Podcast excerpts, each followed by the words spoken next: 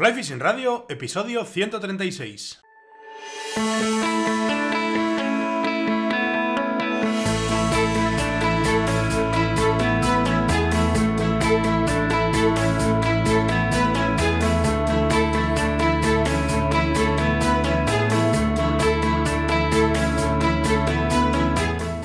Bienvenidos mis queridos pescachailes a un nuevo episodio de Fly Fishing Radio, el primer podcast de pesca con mosca en español. Soy Miquel Coronado y durante la próxima media hora vamos a hablar de pesca con mosca.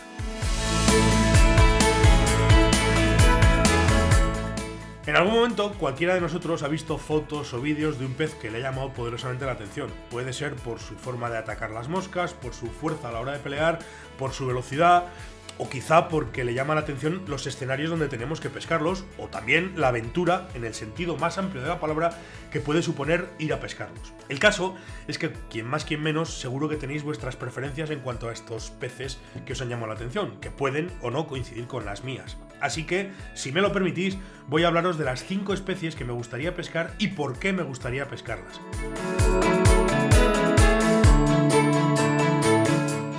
Antes, dejadme que os recuerde que mi web es waterpeople.com, donde encontraréis todos los episodios del podcast, donde podéis contactar conmigo y hacerme llegar vuestras dudas, consultas, también podéis preguntarme por mis servicios, por mis cursos presenciales, lo que queráis.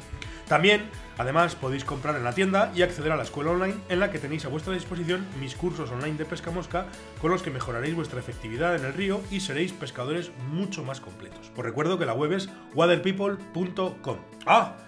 Y antes de que se me olvide, eh, el otro día me llamó Manuel Iglesias para echarme la bronca. no, es broma. Eh, Manuel y yo tenemos muy buena relación y, hablamos mucho y, nos echamos unas risas juntos siempre que, siempre que hablamos. Pero bueno, el caso es que me dijo que había escuchado el programa del entrenamiento y que el programa del entrenamiento bien, pero que se me había olvidado algo muy importante, que luego además pasa lo de siempre y vienen las lesiones me dijo, no hablaste de la importancia del calentamiento, y hay que calentar, que hay que calentar porque luego vienen las lesiones, las epicondilitis, tal y cual, y no son ninguna broma ese tipo de lesiones. Y la verdad es que tiene toda la razón del mundo. Así que, como corolario para el programa de la semana pasada, em, comentaros que antes de cualquier sesión de entrenamiento, sea cual sea el objetivo, sea cual sea nuestro objetivo, distancia, precisión, sea el que sea, da igual, es súper importante hacer unos ejercicios para calentar las articulaciones, hombros, codos, muñecas, rodillas, etcétera, etcétera, etcétera. Así que, repito, es súper importante que si vamos a hacer sesiones además intensivas, pues, pues calentemos por si acaso y para evitar lesiones. Dicho esto, vamos ya con las cinco especies que me gustaría pescar. Los que me conocéis sabéis que soy fundamentalmente un pescador de río y además básicamente pescador de, truchas. Pero bueno, esta primera especie de la que quiero hablaros es una especie marina y tiene muy poco que ver con, las truchas. Eh, me estoy refiriendo al tarpón, el Megalops atlanticus. El tarpón habita en las zonas costeras del Océano Atlántico en latitudes tropicales. Las costas del Golfo de México, el Caribe y en África por las costas de, de Gabón, Guinea, Senegal, Gambia, etc. Es un pez que puede llegar a medir unos 2 metros y medio y pesar unos 150 kilos. Por lo general se pesca en zonas no demasiado profundas y también por lo general a pez visto, aunque suelen ir en cardúmenes. Entonces se trata de ponerles la mosca delante y recogerla para que alguno pues, pues la ataque. Desde luego con esos tamaños el tarpón tiene una fuerza descomunal y en la pelea es muy habitual que peguen unos saltos eh, espectaculares. De hecho, la razón fundamental por la que yo me, por la que me llamó la atención este pez y dije, coño, esto hay que pescarlo alguna vez en la vida, eh, fue precisamente una foto en una revista en los tiempos de, de Anapam. Eh, cayó una revista, yo recién había empezado a pescar a mosca o había empezado a tener relación con el mundo de la pesca a mosca y alguien trajo una revista, pues no sé si era americana o no sé dónde, y había una foto que ocupaba dos páginas de estas fotos espectaculares que llamaba muchísimo la atención que se veía perfectamente, era una imagen cogida un poco desde lejos y se veía una barca eh, de estas que se suelen utilizar para la pesca del tarpón en estas zonas que ya digo, como mucho tienen 3, metros o así de profundidad, unas barcas estas de, fondo plano, en la que había una plataforma y encima de la plataforma estaba subido un pescador que estaba sujetando la caña, que estaba completamente doblada y se veía perfectamente como la línea entraba en el agua y detrás del pescador se veía un tarpón enganchaba la línea porque la línea pasaba por debajo del barco y se veía como un tarpón saltaba y estaba por encima del pescador que estaba subido a la plataforma. Y ves eso y dices, ostras, Pedrín, eso tiene que ser la leche. Enganchar ese pez tiene que ser la leche. Luego ya hemos visto vídeos, hemos visto un montón de imágenes y la verdad es que es uno de los peces que más me llama la atención. Eh, aquí en, no es exactamente parecido, pero bueno, podría tener cierto aire. De hecho, el, tarpón en algunos sitios lo conocen como el sábalo real. Y eh, nosotros, bueno, en, España, en los, en los, ríos costeros, en el Miño y en el Vidasoa, sí que los hay, porque los he visto, hay un pez que podrías, podríamos llamarle, o podría ser parecido, como es el, el sábalo. De hecho, el, tarpón le llaman el sábalo real.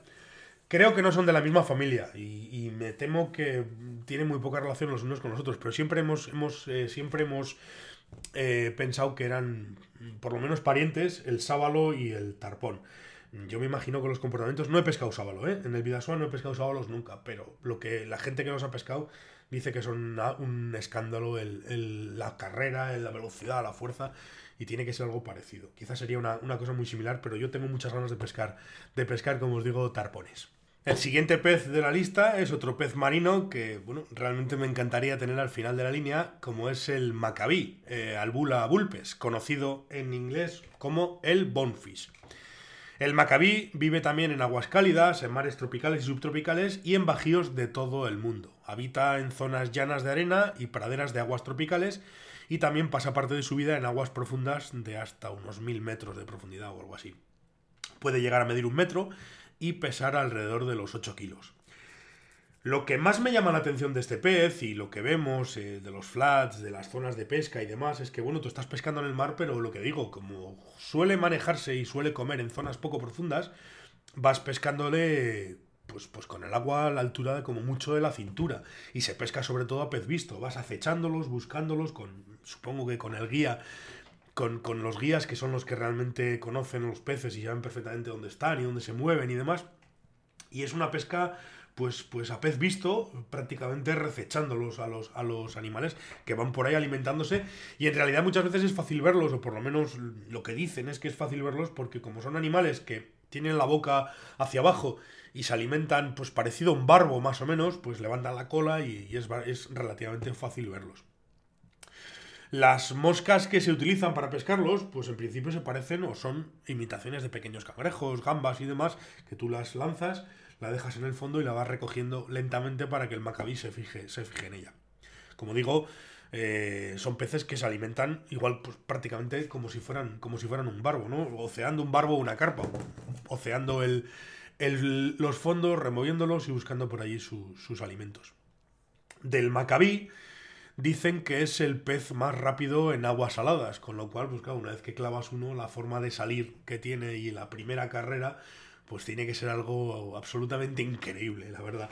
Y, es, es, un pez que merece, o por lo menos a mí personalmente me llamó siempre mucho la atención, junto con otros, pero, pero el Macabí fundamentalmente por eso, ¿no? Por esa primera carrera o por esas carreras que pegan de repente y tal. Y luego también, lógicamente, por, por el tipo de pesca que es, porque no es la típica pesca, como lo suelo llamar yo, de fe, en la que tú lanzas un señuelo y confías en que haya un pez o confías en que haya un tal, o bueno, realmente puedes ver un cardumen o lo que sea, pero tú lanzas a ver qué pasa, ¿no? Realmente ahí estás como, como me suele gustar a mí, es una pesca que me gusta bastante, el, el, recechar un pez, el buscarlo, el encontrarlo. Quien pesque a ninfa, a pez visto, es una pesca, o me imagino que será una pesca muy parecida, y, es, uno de los atractivos fundamentales del pez, claro, lógicamente. Luego también su velocidad y demás.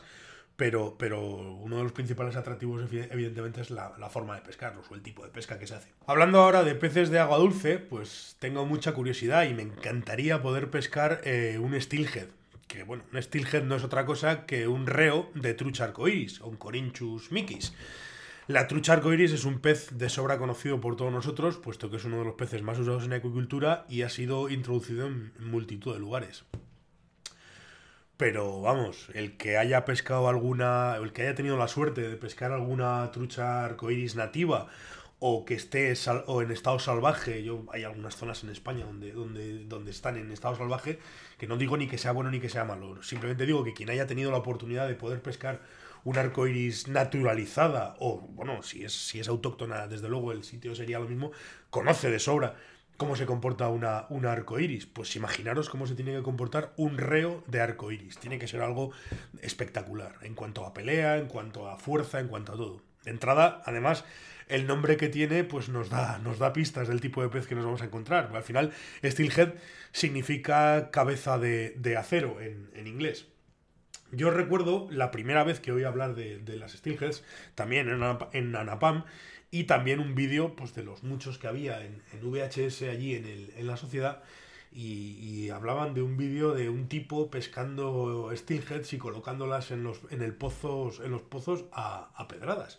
Decía, no puede ser. Y efectivamente un día pues pudimos ver el vídeo aquel, o pude ver el vídeo aquel, y no era más que uno de los vídeos de pesca de steelheads de Jim Tenney, el de las líneas, el de las T300, el de las T200, el de las líneas Tenney, que efectivamente era un vídeo de pesca de steelheads y el tío llegaba a un río y se veía un pozo en el que había varias steelheads y entonces para, para colocarlas, para poder lanzarles los streamers o lo que fuera, eh, el tío se dedicaba a tirar piedras al, pozo. Era una cosa que decías, hostia, pero Y la verdad es que te llamaba muchísimo la atención, ¿no? Y además poder pescarlas en Canadá o poder pescarlas en, zonas de, Estados Unidos, pues en, el, estado de, Washington y tal, pues tiene que ser un auténtico, un auténtico espectáculo. Y además, el tipo de pez que es, pues ya no te quiero ni contar. ¿no? Sería, sería muy interesante. Dicen las malas lenguas, por cierto, aunque esto no se debería de decir, o por lo menos no, no sé tal. Yo, yo no sé dónde es, ¿eh? no, no tengo ni idea dónde es, pero dicen las malas lenguas que alguna introducción que ha habido en España de arcoiris con la, la mala suerte que, han, que eran algunos ríos que tenían salida al mar, hay, hay alguna zona en las que hay poblaciones salvajes de steelheads y de arcoiris. Yo no sé dónde es, pero desde luego, pues no digo ni que esté bien ni que esté mal. El tema de las arcoiris, pues todos sabemos y todos tenemos nuestra opinión, pero sí, sí que me gustaría eh, pescarlas, claro, lógicamente en el sitio donde, de donde son naturales, ¿no? Ir a pescarlas a Canadá o ir a pescarlas a, Alaska o a donde se pueda. Sería súper interesante. Otro salmónido que me llama mucho la atención es el taimen, Ucho taimen, voraz depredador llamado en algunos sitios el lobo de río.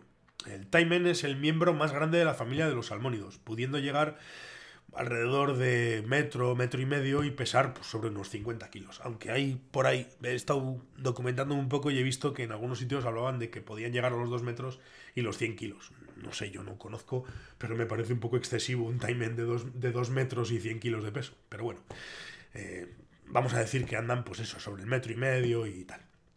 Es un pez súper voraz y tiene una dieta muy variada que va desde peces hasta eh, pequeños mamíferos, eh, tipo murciélagos, ratas, etcétera, algunos patos, etcétera, etcétera.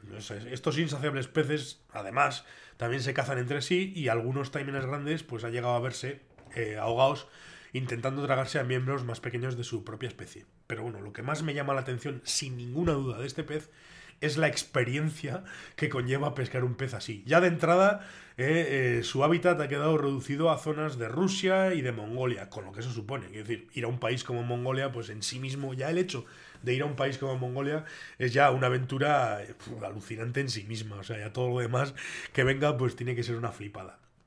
Tradicionalmente, además, el taimen es un pez que ha sido respetado y considerado por los budistas de Mongolia y por toda esta gente que son todavía, mucha gente en Mongolia sigue siendo nómada, con lo cual pues fijaros las tradiciones que pueden tener y demás. Entonces, eh, como decía, en muchos sitios ha sido considerado como, como descendiente de un antiguo espíritu de los ríos y de alguna manera gozó de cierta tranquilidad y los nómadas han evitado su pesca. De hecho, eh, conozco gente que fue a hacer un viaje a pescar a Mongolia y resulta que cuando iban a pescar, pues la tribu del lugar o los, los sacerdotes de la tribu del lugar habían declarado el tramo o las zonas donde estaban, donde iban a ir ellos a pescar taimen, las habían declarado como zonas sagradas y tal, y, y, vamos, no se pudieron ni acercar al río a pescar el taimen, tuvieron que cambiar sobre la marcha, aquello fue todo toda una aventura, toda una aventura de viaje. Y bueno, quiero decir, anécdotas sobre viajes a, a Mongolia las hemos oído todos, desde el que se cae del caballo y se pega una semana con, tres costillas rotas porque por allí no pasaba ni Dios y iban en caballos a los, a los campamentos, eh, de todo. La verdad es que yo he oído absolutamente de todo. Así que el hecho de ir a pescar taimen es, es pescar el taimen está muy, muy, es un pez que puedes flipar, pero el hecho de ir a Mongolia a pegarte, yo que sé, una semana, pues, pues tiene que ser la leche. O sea, un país que, a ver, eh, lo que nosotros conocemos y tal, pues me supongo que las cosas irán cambiando, pero al final te queda el hecho de que eso, como decía, muchos son, son, son nómadas, todavía la gente pues eh, se manejan a caballo y tienen, no sé, es una cultura completamente distinta, eso tiene que ser la... Realmente lo que ya digo me llama más la atención del tema del timing es el, es el hecho de ir a, de ir a Mongolia y de, y de pesarte una semana pues, pues conviviendo con mongoles, que aquello tiene que ser la leche. El último de los cinco de mi lista de peces que me gustaría pescar es el dorado, Salminus brasilensis. El dorado habita en los ríos de la cuenca del Paraná, Paraguay, Uruguay, Chaparé y Mamoré en Sudamérica. Famosos esteros de Liberá en Argentina y demás. Hay zonas muy famosas de pesca de, de, dorados. También conocido como el tigre del Paraná, el dorado puede llegar a medir alrededor de un metro y pesar algo más de 30 kilos. Su nombre proviene del color dorado de sus escamas. Es un voraz depredador que aprovecha su fuerte mandíbula, sus afilados dientes y su superior musculatura para moverse con más facilidad que sus presas, que por lo general son otros peces, y atacarles cuando están indefensos en la corriente. Prefiere aguas, lógicamente, de corrientes fuertes, donde encuentra buenas cantidades de oxígeno y mejores posibilidades para cazar y encontrar comida. Y una vez que lo pescas, el, el, dorado se caracteriza por ofrecer una formidable lucha con saltos, fuertes sacudidas, es un espectáculo. Ya de por sí, eh, con estas características llama mucho la atención a la hora de querer pescarlo. Porque bueno, ya te digo que yo os digo que cualquiera, quien más que menos hemos visto vídeos y es un espectáculo ver pues, esos saltos, esas cabriolas, esas sacudidas tan brutas que hace el dorado eh, cuando, cuando se siente capturado. ¿no? Pero lo que realmente a mí me ha convencido, de verdad, eh, últimamente ha sido que he descubierto varios vídeos en YouTube donde los van a pescar a tramos o a ríos perdidos en medio de la jungla eh, zonas de muy difícil acceso, de acceso no, muy cómodo, y ríos pequeñitos, con relativamente corrientes mm, relativamente fuertes, pero que son, son sitios muy cristalinos, con aguas muy claras en los que se ven, claro, lógicamente el pez destaca con ese color, es relativamente fácil localizarles y, meterles el streamer y manejarlos en zonas con, con corrientes y demás, y la verdad es que llama muchísimo la atención y casi me gusta más la posibilidad de ir a ese tipo de ríos. Es un poco como lo del timer, ¿no? Que me llama más la atención, más que el pez en sí, el hecho de todo lo que conlleva eh, pescar esos peces en sitios a los que pues, pues, pues, pues prácticamente no existe la civilización, por decirlo de alguna manera. Entonces, me llama, ya digo, mucho más la atención ese tipo de ríos y ese tipo de escenarios que el hecho del pez en sí, que efectivamente, hombre, lógicamente cualquiera que ve un dorado y que le,